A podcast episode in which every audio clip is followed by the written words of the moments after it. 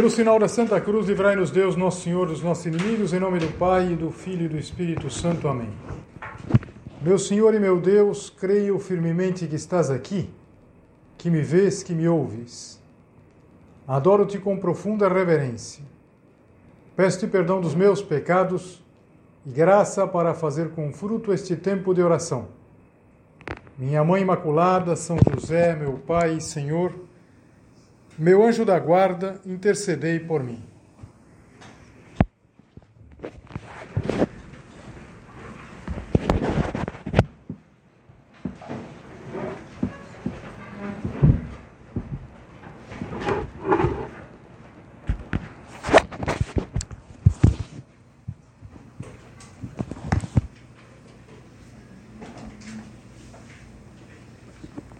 O evangelho do próximo domingo ele vai tratar de um tema muito prático, que é a correção fraterna. Jesus vai recordar o dever de ajudar os nossos irmãos. Aí vem o nome fraterno, fraterno, corrigindo quando nós vemos que eles erram, que no caminho da vida eles erram. Mas esse é um tema muito prático. E agora, na nossa oração diante de Nosso Senhor, é, vamos, mais do que meditar no assunto, meditar teoricamente no assunto, vamos considerar. Primeiro, se nós fazemos correção fraterna, fazemos correções fraternas. Depois, se nós recebemos correções fraternas, que a gente vai ver daqui a pouco, depende também de nós. E depois, o que precisaria mudar na nossa vida para que esse preceito evangélico a gente vai ler no Evangelho que Jesus Cristo apresenta como uma obrigação. Esse preceito da correção fraterna seja uma realidade. Em outras palavras, qual seria o objetivo da nossa meditação? Passar da teoria à prática, da teoria à vida. E por isso a primeira pergunta é muito importante. Será que eu, você, cada um de nós, faz correções fraternas? Se nós não fazemos, talvez seja porque a gente considera como algo acessório, ou então algo que a gente vai fazer em algum momento especial da vida, opcional. E repara como nós vamos ouvir no Evangelho do próximo domingo. Diz assim: Naquele tempo, Jesus disse a seus discípulos: Se teu irmão pecar contra ti, vai corrigi-lo, mas em particular, a sós contigo se ele te ouvir, tu ganhaste teu irmão.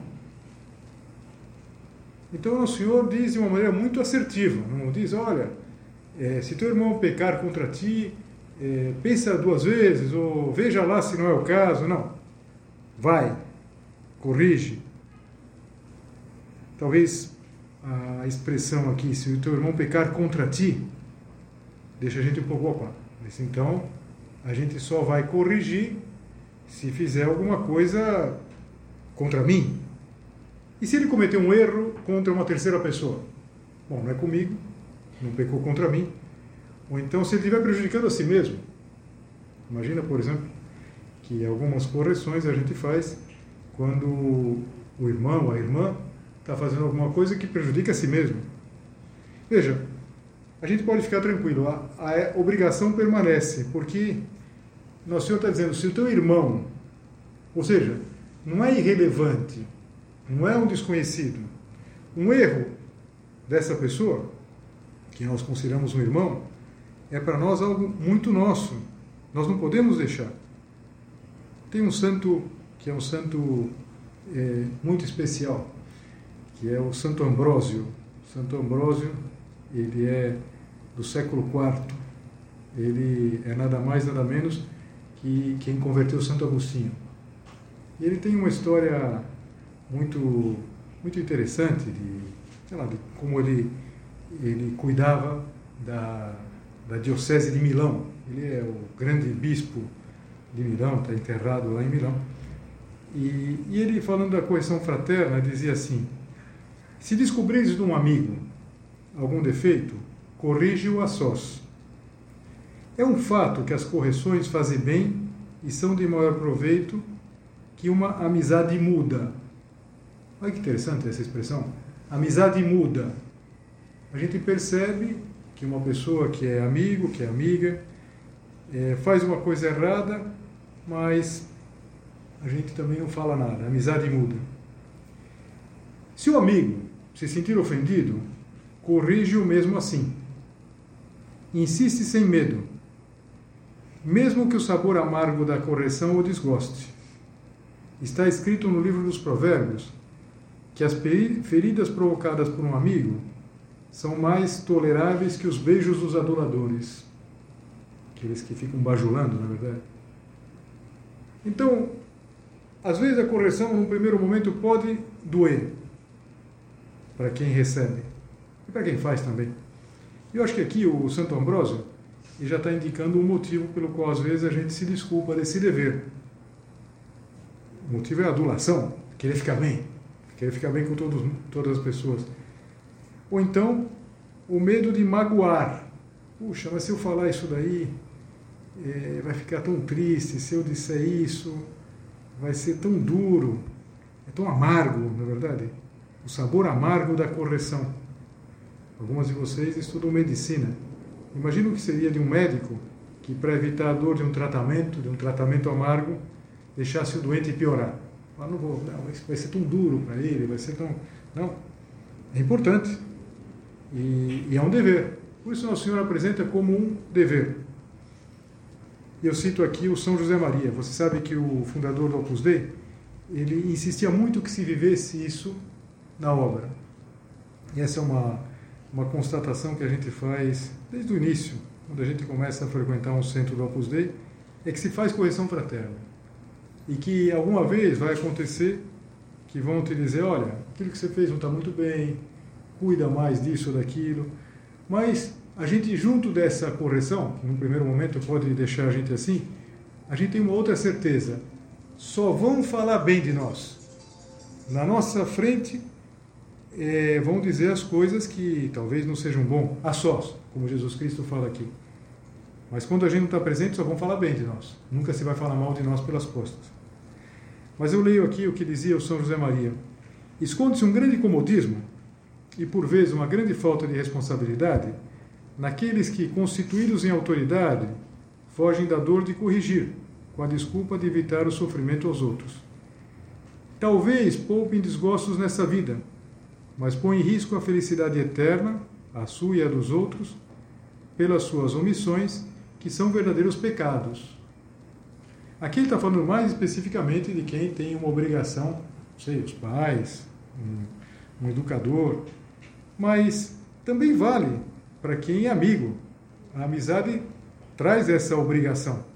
Eu não posso, por exemplo, é, ver uma pessoa que vai fazendo uma coisa errada e que pode ser pode colocar em risco tanta coisa na sua vida, a felicidade nessa vida e na outra, e eu me omitir. Essa omissão pode ser grave. Então, às vezes, essa é desculpa para não fazer, para não cumprir esse mandamento. Uma outra desculpa, esfarrapada também, é, que parece humildade. às vezes, aquilo que parece humildade é o contrário da humildade. É pensar assim, mas quem sou eu para corrigir o fulano ou a fulana? E se eu tenho o mesmo defeito? E se eu tenho mais defeito até? Quem sou eu para falar para esse meu amigo? Não sei, você fala para uma amiga tua que ela está chegando atrasada na aula, sistematicamente, fala, mas ela é muito melhor aluna que eu, ela tira notas melhores que eu, quem sou eu para falar? Repara, é, é não ter entendido o que é correção fraterna. Nós não vamos nos apresentar como modelo. O modelo é Cristo, para todos nós. Uma outra desculpa, essa de sinal oposto, seria pensar: não tem jeito. Ah, tal pessoa não tem jeito. Não adianta. Ixi, é pior. Não tem jeito, não adianta falar. O Santo Agostinho, que está é, tá tão ligado com o Santo Ambrósio, na verdade, foi o, o, o Santo Ambrósio, ele batizou o Santo Agostinho e, ao mesmo tempo, ele atendia a, a Santa Mônica, estava lá desesperada com o filho que dava trabalho, que, e ele falava para Santa Mônica: não se há de perder um filho de tantas lágrimas. De fato, deu certo. Santo Agostinho, com 31 anos lá, se converteu e foi, foi quem foi. O Santo Agostinho dizia assim: pior és tu calando do que ele pecando. Às vezes a nossa omissão é pior do que aquilo que, de certa maneira, está acontecendo. Então, dentro de uma perspectiva muito prática, que eu dizia para vocês logo no início, não se trata de a gente fazer é, um estudo sobre a correção fraterna. Não. Vamos pensar, eu faço a correção fraterna? E se não faço, por quê? Dentro dessa perspectiva muito prática, vamos ser sinceros e reconhecer o seguinte: se a gente não faz correções fraternas, é bem provável que a gente fale mal pelas costas. É como se fosse uma, uma gangorra. Se sobe um, desce outro. E quando a gente faz correção fraterna, a gente não fala dos outros, não murmura no sentido de, ó, oh, você viu a fulana, que coisa, você viu que coisa, que sem noção, que absurdo, onde já se viu, na idade dela, ou então, justo naquele, naquele contexto, parece que não percebe. Eu estava lendo uma coisa do Papa Francisco e eu vi com surpresa que ele disse no dia 6 de setembro de 2020, ou seja, há exatos três anos. Há três anos atrás, exatamente, na, ao rezar o Ângelus, essa oração do meio-dia, naquele, naquele, naquele ano, 6 de setembro era um domingo, era exatamente esse domingo que nós vamos ter agora, e então ele comentou essa cena da correção fraterna e ele dizia que aquele, com aquele jeito tão, tão informal dele, dizia assim, o grande fofoqueiro é o diabo, que sempre sai dizendo coisas ruins dos outros, porque ele é o mentiroso que tenta desunir a igreja. E de fato, a etimologia de diabo é aquele que divide. É, não há nada que una tanto quanto é, saber que as pessoas, se tem que nos corrigir de alguma coisa, vão nos corrigir a sós, lealmente. E nada que desune tanto quanto a fofoca. Saber que estão dizendo, que estão comentando, que falaram, se não falaram. Então, a primeira pergunta é: eu faço correções fraternas? A segunda é: eu recebo correções fraternas? E aqui a gente pode tentar se defender dizendo: bom, não tenho culpa se as pessoas não, não têm coragem de fazer correções fraternas para mim. A gente pode se perguntar: por que, que não tem coragem? Será que não é muito difícil nos corrigir? Se teu irmão pecar contra ti, vai corrigi-lo, mas em particular a sós contigo. Se ele te ouvir, tu ganhaste o teu irmão. Será que nós ouvimos? E o que seria não ouvir a correção fraterna? Quando alguém vem dizer uma coisa para nós, é discutir, é retrucar. Então vem dizer, não, não é bem assim. Você está pegando meu pé. Fulano, você chega muito atrasado na aula. O que, que você está pensando? Você sabe onde eu moro? E eu queria ver você no meu lugar. É fácil falar. E aqui um parêntese: será que é fácil fazer uma correção fraterna? Acho que todos nós sabemos que é muito difícil fazer correção fraterna. É muito mais fácil receber uma correção fraterna. E por isso mesmo, eh, nós precisamos ouvir. Deixar-nos corrigir. Isso é sinal de maturidade. Então, uma pessoa é madura quando é, houve uma correção. Às vezes, fulana, oh, fulana é, às vezes você, você se precipita nisso, você vai rápido demais, você vai lenta demais, você... É, quem, quem gosta de receber advertência, nesse sentido, de, que ajudem, é uma pessoa que melhora. E quando a gente não quer receber, a gente não, não vai para frente. Na verdade, que a gente precisa ouvir muitas correções. E quanto uma pessoa tola, ela é, diz assim, ó, entra por um ouvido e sai pelo outro.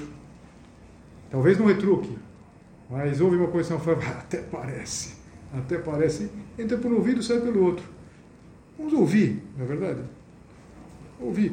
Porque aquela pessoa que vem nos fazer uma correção é uma pessoa que pensou em nós, que se deu o trabalho de pensar em nós e que, sem dúvida nenhuma, pode, naquele momento, ser o quê? Ser um instrumento de Deus para melhorar, para a gente melhorar. Eu acho que todos nós, sobretudo na medida que passam os anos, a gente agradece aquelas pessoas que nos fizeram correções. Eu me lembro de uma de uma pessoa lá, de uma moça, uma senhora lá de Brasília, que ela me fazia muitas correções do português. Eu tinha um pouco de medo de dar a meditação.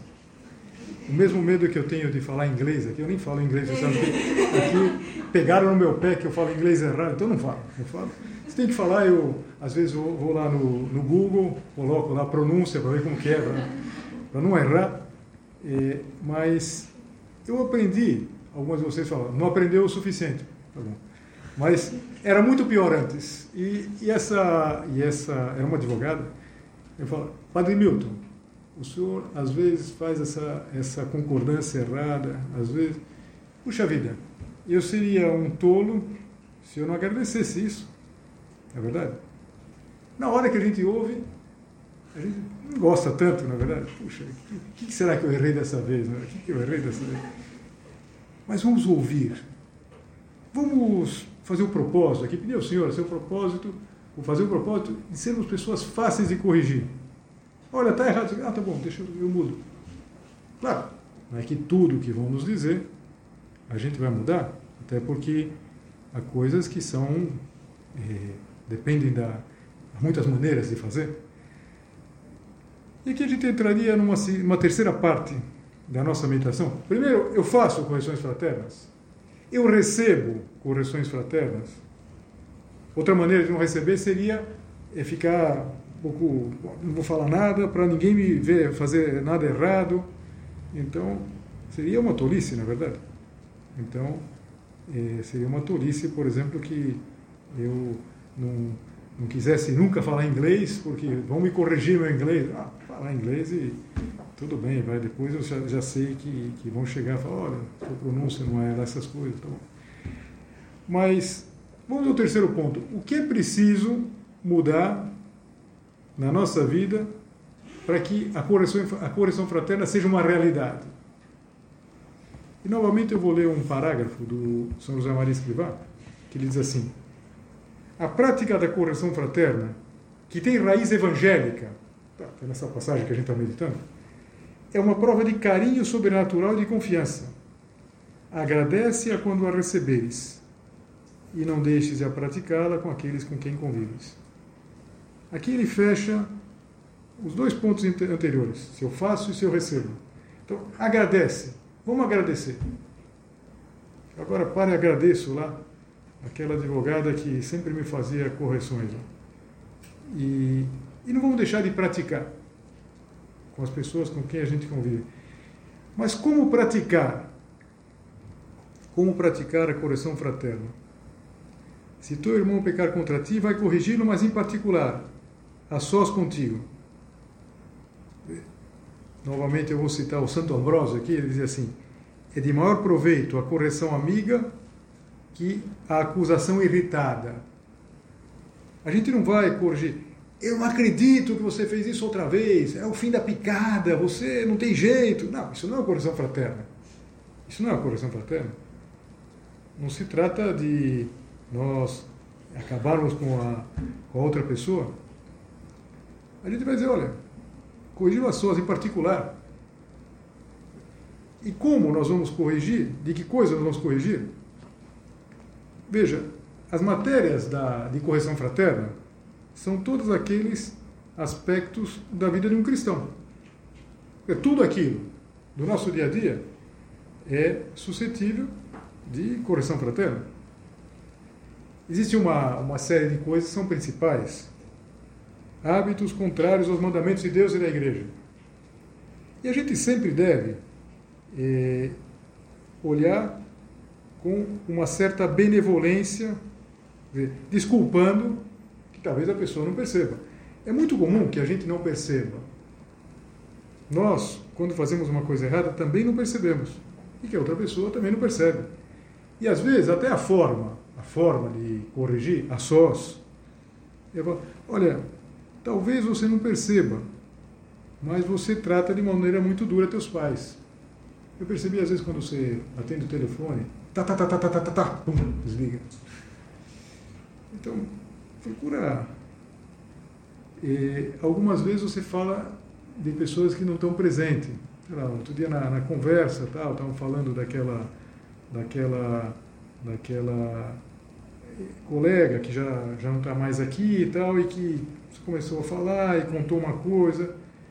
Ou então, não sei, veja, eh, quem está tratando de maneira dura os pais está indo contra o quarto mandamento. Falar mal das pessoas ausentes é o oitavo mandamento. Pode ser o terceiro mandamento. Olha, acho que você não tem priorizado a missa. Às vezes eu tenho visto que você falta. Ou então, eh, tal comentário não cai muito bem. Pode ofender aquela pessoa. Você fez um comentário. Seria melhor você não utilizar determinada expressão. Essa expressão é, é, é muito dura ou ela, é, ela, dá, ela dá a entender não aquilo que você gostaria, com muito jeito, que não é medo de corrigir, mas é respeitar, porque a gente não conhece as circunstâncias, a gente conhece, sobretudo, uma coisa que é um segredo entre cada um de nós e Deus, que é a intenção. Por isso sempre se diz com delicadeza. Vai corrigi mas em particular a sós. Então, claro, se é uma coisa diretamente contra um dos mandamentos, eu, esses, esses exemplos que eu, que, eu, que eu coloquei, mas pode ser comportamentos que chocam um pouco na vida de um cristão. Quer dizer, eu, eu tenho notado que você às vezes tem exagerado na bebida. Está exagerando na bebida e tal. Então, sei lá, quando você, era, era um, não era o momento lá de cantar um tango. Você cantou um tango lá no final não pegou bem, você estava um pouco, tinha bebido um pouco demais. Com certeza você não percebe, mas às vezes você posta umas coisas um pouco, um pouco ofensivas. Nossa, é, você tem chegado atrasada com frequência na primeira aula. Né? O pessoal está brincando com você. Chegou a turista aí, chegou a Pode ser coisas de educação, coisa pequena. Olha, você tem falado muito palavrão. Olha, eu vou, contar uma coisa para vocês, eu acho que vocês imaginam. Você já deve ter percebido que quando uma moça fala um palavrão, todo mundo dá risada. É que é muito divertido. É, é mais como, como, quando gente vê uma criança falando um palavrão, a gente morre da risada, não é? Um toquinho, de falar então, uma moça, não se espera que uma moça fale palavrão. Escapa um palavrão, não cai o mundo. Mas de repente você tem falando muito palavrão. É, não cai o mundo. Mas aquela piada que você contou passou um pouco. Ou aquilo que eu dizia antes, um erro de português. Não existe menos, menos e menos. Não, essa, essa, eu não fazia, hein? Essa eu não fazia, que consta que eu não fazia. Mas, sei lá, de repente como é bom ter uma pessoa que nos corrige, na é verdade? Eu me lembro de um amigo meu que ele, tava, ele fazia outro curso na engenharia, mas fazia outra engenharia. E a turma dele tinha um professor de física que ele dizia pêndalo, não pêndulo. Pêndalo. Então o pessoal ficava, ficava perguntando toda hora, claro, tem um movimento harmônico simples, lá, professor, eu não entendi o negócio só para ouvir ele falar pêndalo. E depois o pessoal ria, morria da risada pelas costas. Como é bom é, que nos digam as coisas, dizer, como ajuda. Às vezes pode ser uma coisa na maneira de se vestir. Claro, aí vocês vão ter que ser especialmente delicadas. Talvez no dia seguinte, um dia depois, oh, aquela roupa que você usou na festa, acho que não fica bem para você. Se ela dizer na hora, olha, só quando for arriscado, e deixar para depois. Fulano, está indo num jogo do Ceará com a camisa do Fortaleza. Melhor não.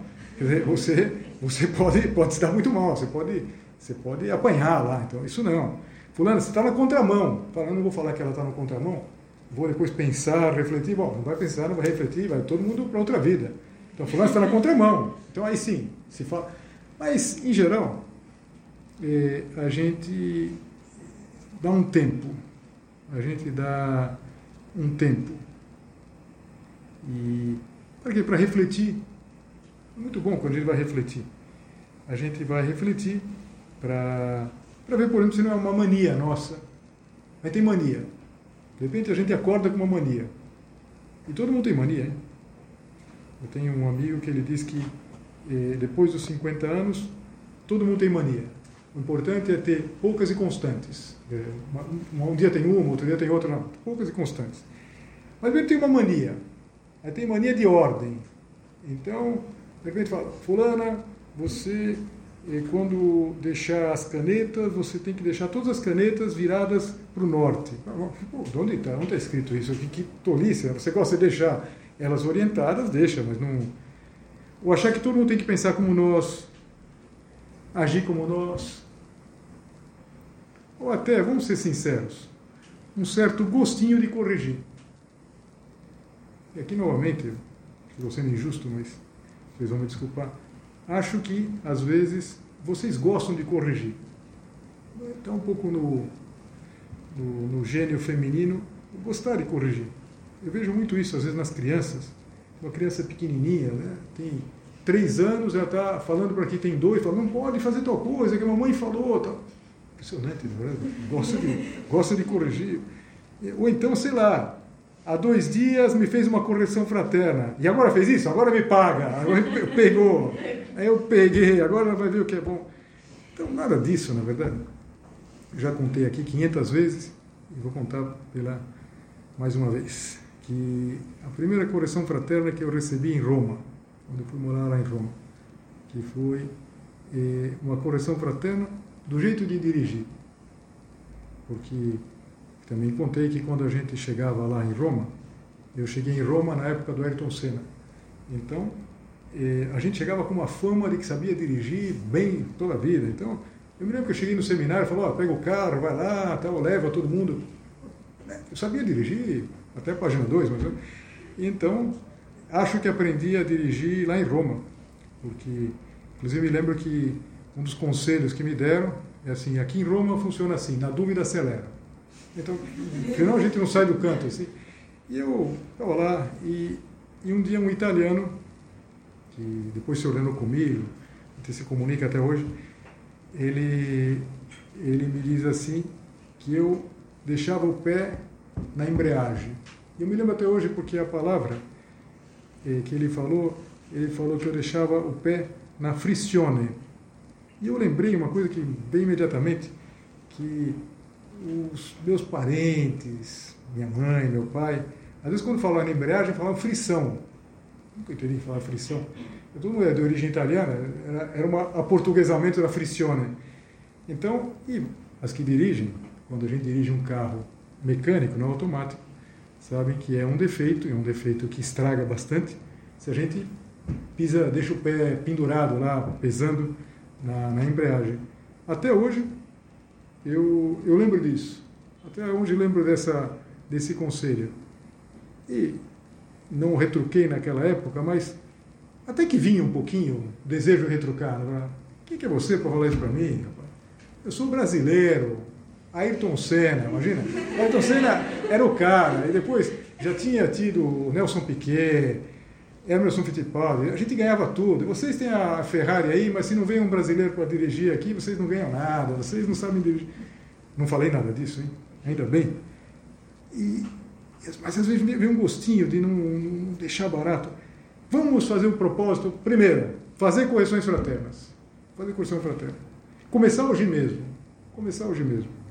Às vezes, uma coisa que ajuda, São José Maria eh, sugeria isso, é a gente se aconselhar. Ah, mas se eu, se eu for me aconselhar, eu não estou fazendo fofoca? A gente pode se aconselhar, por exemplo, na direção espiritual. Então, fala, olha, eu não sei, eu tenho, não sei se vale a pena falar, não vale a pena falar, porque às vezes pode ser que uma, uma correção fraterna ela seja objetivamente boa, mas subjetivamente não seja o momento de falar aquilo para aquela pessoa. O fato é que é, deveria ser Tomara que seja para nós algo que passe da teo, teoria à prática. Naquele domingo, há três anos atrás, na Praça de São Pedro, o Papa Francisco concluía dizendo assim: que a Virgem Maria nos ajude a fazer da correção fraterna um hábito saudável. Acho que não tem conclusão melhor que essa. que a gente comece a fazer correção. E olha, isso vai fazer com que a gente fale menos eh, da vida alheia e que quando a gente precisa falar alguma coisa, vamos falar com o próprio interessado. Vamos fazer esse propósito, começar hoje mesmo. Com certeza nós estaremos cumprindo o mandato, o mandato de Cristo. A coesão fraterna não é, eu falava logo no início, não é um item acessório. E é alguma coisa que une tanto. Da mesma maneira que o diabo é fofoqueiro, ele quer que a gente fique falando pelas costas. E quando a gente fala lealmente as coisas, que maravilha, como a gente se sente bem. E como a gente aprende. Aprende até a dirigir, na é verdade. Aprende a dirigir, recebendo uma coisa, tantas outras que eu recebi na minha vida e recebo até hoje. Vamos procurar que seja uma realidade na nossa vida. insisto, a partir de hoje, não é uma coisa para alguma situação especial, se acontece, não, não, no dia a dia, essas coisas que nós tantas vezes nem percebemos, mas que com a graça de Deus e sendo corrigidos pelos irmãos, a gente pode sempre ir para frente.